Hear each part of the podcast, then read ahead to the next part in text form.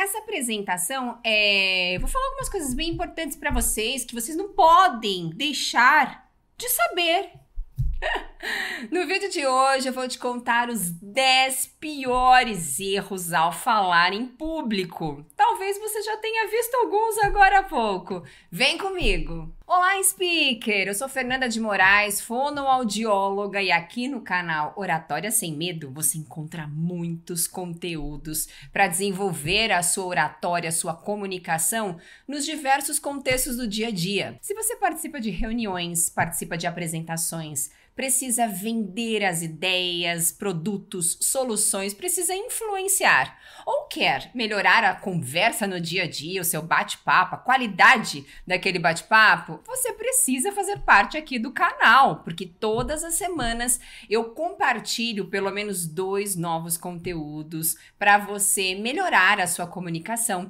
se sentir mais confiante, falar com clareza e conseguir atingir novos objetivos, novos patamares em sua carreira. E para você fazer parte dessa comunidade, eu convido você a se inscrever aqui no canal, ativar o sininho para receber as notificações com os novos conteúdos e também curtir esse vídeo, comentar que com certeza eu vou responder a cada um de vocês. Vamos conhecer esses erros? E o primeiro é a falta de preparação adequada. Não dá para eu falar bem em público se eu não me preparar antes. Imagina, por mais que eu tenha experiência, que eu tenho anos falando sobre isso, Fernanda, estou muito acostumada. Mesmo assim, eu preciso me preparar. Sabe por quê? Porque às vezes a gente tem tanto conteúdo, tem tanta história para contar, tem tantos argumentos que nós perdemos algo precioso na comunicação. Sabe o quê? A objetividade. E falar demais não é o mesmo que falar bem. Muitas vezes quem fala demais fala o que não deve, traz informações que são supérfluas, que não são do interesse da audiência. Por isso é essencial você sentar o seu bumbum na cadeira, pegar um papel e escrever pelo menos um checklist, uma lista com as principais informações que você deseja compartilhar. E lembre-se, o menos é mais na comunicação. É muito melhor ter menos informações e você deixar para o ouvinte, para o seu público, perguntar a dúvida, perguntar um detalhe extra de algo do que você querer encher linguiça do assunto e ficar algo extenso e cansativo. Por isso, prepare-se. Segundo erro é não conhecer o público. Imagine, eu fui convidada para uma palestra super bacana, me preparei, fiz ali uma apresentação do PowerPoint, fiz um checklist, já sei como que eu vou começar, como eu vou encerrar, que tipo de estrutura que eu vou usar para contar uma história, para validar o meu argumento, mas eu não fiz uma pergunta importantíssima, que é: quem vai me escutar? Hum. São pessoas mais formais ou mais informais? Porque isso vai impactar no meu vocabulário. São pessoas que conhecem a respeito da oratória, da comunicação? Ou são pessoas que nunca ouviram falar sobre isso, nunca tiveram um treinamento sobre isso? São pessoas mais técnicas ou menos técnicas? Qual é a atividade profissional deste grupo? Por que eles precisam tanto da comunicação? Ai, você notou como é fundamental eu fazer esses questionamentos para eu conseguir melhorar o meu discurso, para eu conseguir trazer coisas que sejam do interesse das pessoas e não assuntos assim que a Fernanda acha fantástico falar sobre isso, mas que não tem nada a ver com o dia a dia profissional dessas pessoas. Por isso, lembre-se sempre de mapear quem são as pessoas que vão escutá-lo. Terceiro erro é a monotonia e a falta de entusiasmo.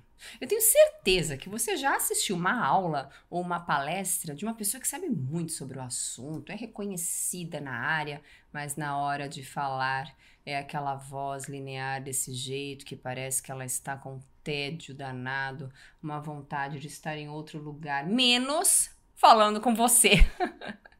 Não é muito chato? Provavelmente a mente começa devagar. Você pensa na conta que tem para pagar, na reunião que você tem depois dessa, dessa apresentação. Pense em qualquer outra coisa, menos no que aquela pessoa está compartilhando, porque não dá vontade, não prende, não cria ali uma conexão, um magnetismo, a falta de entusiasmo e a falta também, essa monotonia da voz contam demais numa apresentação. Por isso, preste atenção. Como está a melodia da sua voz? Você dá um bom dia animado, também não precisa ser over, né? Fica assim, bom dia! Porque aí também já é demais. Mas você colocar um pouco de vida nas palavras traz muito mais verdades na sua apresentação. Quarto erro comum é o excesso de informações. Você tem uma apresentação, uma aula pronta ali de 15 minutos de duração. Você já sabe exatamente que sempre que você fala, dá aproximadamente esses 15 minutos. Só que o cliente diz assim para você: Olha, Fernanda, eu tenho só 5 minutos. Aí você pode, tem duas escolhas. Ou você diz, ah, então marcamos um outro dia. Ou você diz, tudo bem, vamos aproveitar os seus cinco minutos. Só que, mesmo falando em cinco minutos, você quer falar os 15 em cinco. E você começa a trazer uma informação depois da outra, vai falando rápido desse jeito, porque você quer encher um monte de coisa ali, porque é muito, o seu discurso é muito longo, você quer aproveitar aqueles cinco minutos o tempo todo embora para fazer nenhum tipo de pausa, até porque você vai falando uma dela atrás da outra. E a pessoa fica assim, nossa, não tô entendendo nada que ela tá falando, que confusa. Faz até aquela cara de paisagem, né, pra... Disfarçar, mas na verdade ela não está entendendo nada. Por isso é importante, nessa situação, eu selecionar quais são as principais informações, aquilo que eu não posso deixar de dizer mesmo para aproveitar os cinco minutos, sem querer falar demais. Uma outra situação do excesso de informações é se você usa um recurso de apoio, como o slide do PowerPoint. Se você usa slide, não encha o seu slide com textos, parágrafos. Esse é um erro muito comum. As pessoas copiam do Word e colam no slide do PowerPoint. E fica aquela apresentação que é desnecessária a Fernanda ali apresentando, palestrando, porque eu já consigo ler tudo que está escrito no slide. Se você é desnecessário porque tem esse monte de informações na sua apresentação, reveja. Quinto erro é a falta de estrutura. Você precisa organizar as ideias. Imagina eu te dar uma receita agora de como você fazer um delicioso bolo de chocolate. Só que eu começo a receita dizendo para você pegar a forma, colocar a forma no forno e contar 35 minutos. Peraí, mas eu vou colocar o que na forma, Fernanda? Ah, esqueci de falar. Percebe como a organização das ideias, a lógica, a sequência é essencial, senão eu não consigo ter o meu bolinho gostoso ali de chocolate. A mesma coisa nas apresentações profissionais, a mesma coisa quando você conta uma história para um amigo, a mesma coisa na reunião quando você faz um comentário tem que ser pertinente e ordenado. Tem que existir uma sequência cronológica das ideias. Sexto erro é a falta de postura, a falta de domínio da linguagem corporal. Imagina você falar assim, todo encolhidinho. Ah, então, pessoal, hoje eu vou falar sobre o medo de falar em público.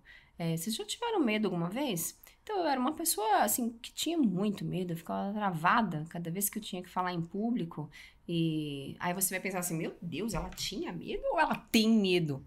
Ou ainda ela está com medo? Porque a minha postura traz essa informação de desequilíbrio, de falta de confiança, de trava. Sem eu falar, você consegue fazer essa leitura olhando a minha expressão corporal.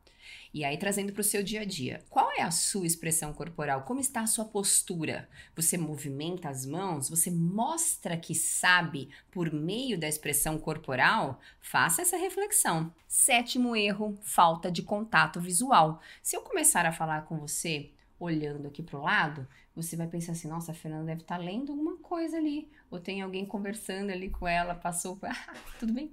Dá essa impressão, não dá? Parece que eu não estou dando atenção para você agora. E a mesma coisa quando falamos em público. Aqui estou com a câmera. Quando nós falamos em público, para onde eu tenho que olhar? para o público. Não dá para ficar olhando um ponto no horizonte, como algumas técnicas inadequadas dizem, ou traçando uma linha neste mesmo horizonte, olhando para o além desse jeito. Nada substitui o olho no olho. Preciso olhar para minha audiência, buscando conexão, buscando contato, interação. Faça isso. Oitavo erro é ignorar o tempo. Você tem 10 minutos para falar, mas você fala em 19. Puxa, isso é uma tremenda falta de respeito com a sua audiência, porque muitas vezes as pessoas separam aquele período combinado com você para te escutar.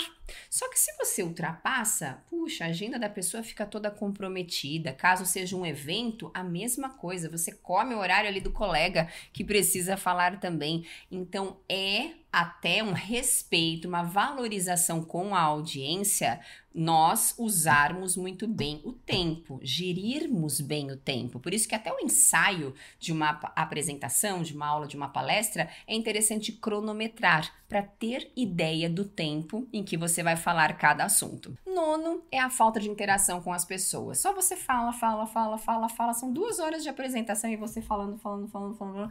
Não tem uma pergunta, não tem uma atividade, uma simulação, uma pergunta reflexiva. Inclua perguntas no seu discurso. Com certeza a sua fala vai ser muito mais interessante. E décimo erro é não praticar o suficiente. Sabe aquela frase antiga que a gente ouviu muito? A prática leva à perfeição. Olha, Vale muito, dá muito certo. Quanto mais você pratica, melhor a qualidade da sua apresentação. Quer falar bem em público? Pratique, mas use cada um desses recursos que eu comentei há pouco e procure otimizar, melhorar a cada oportunidade.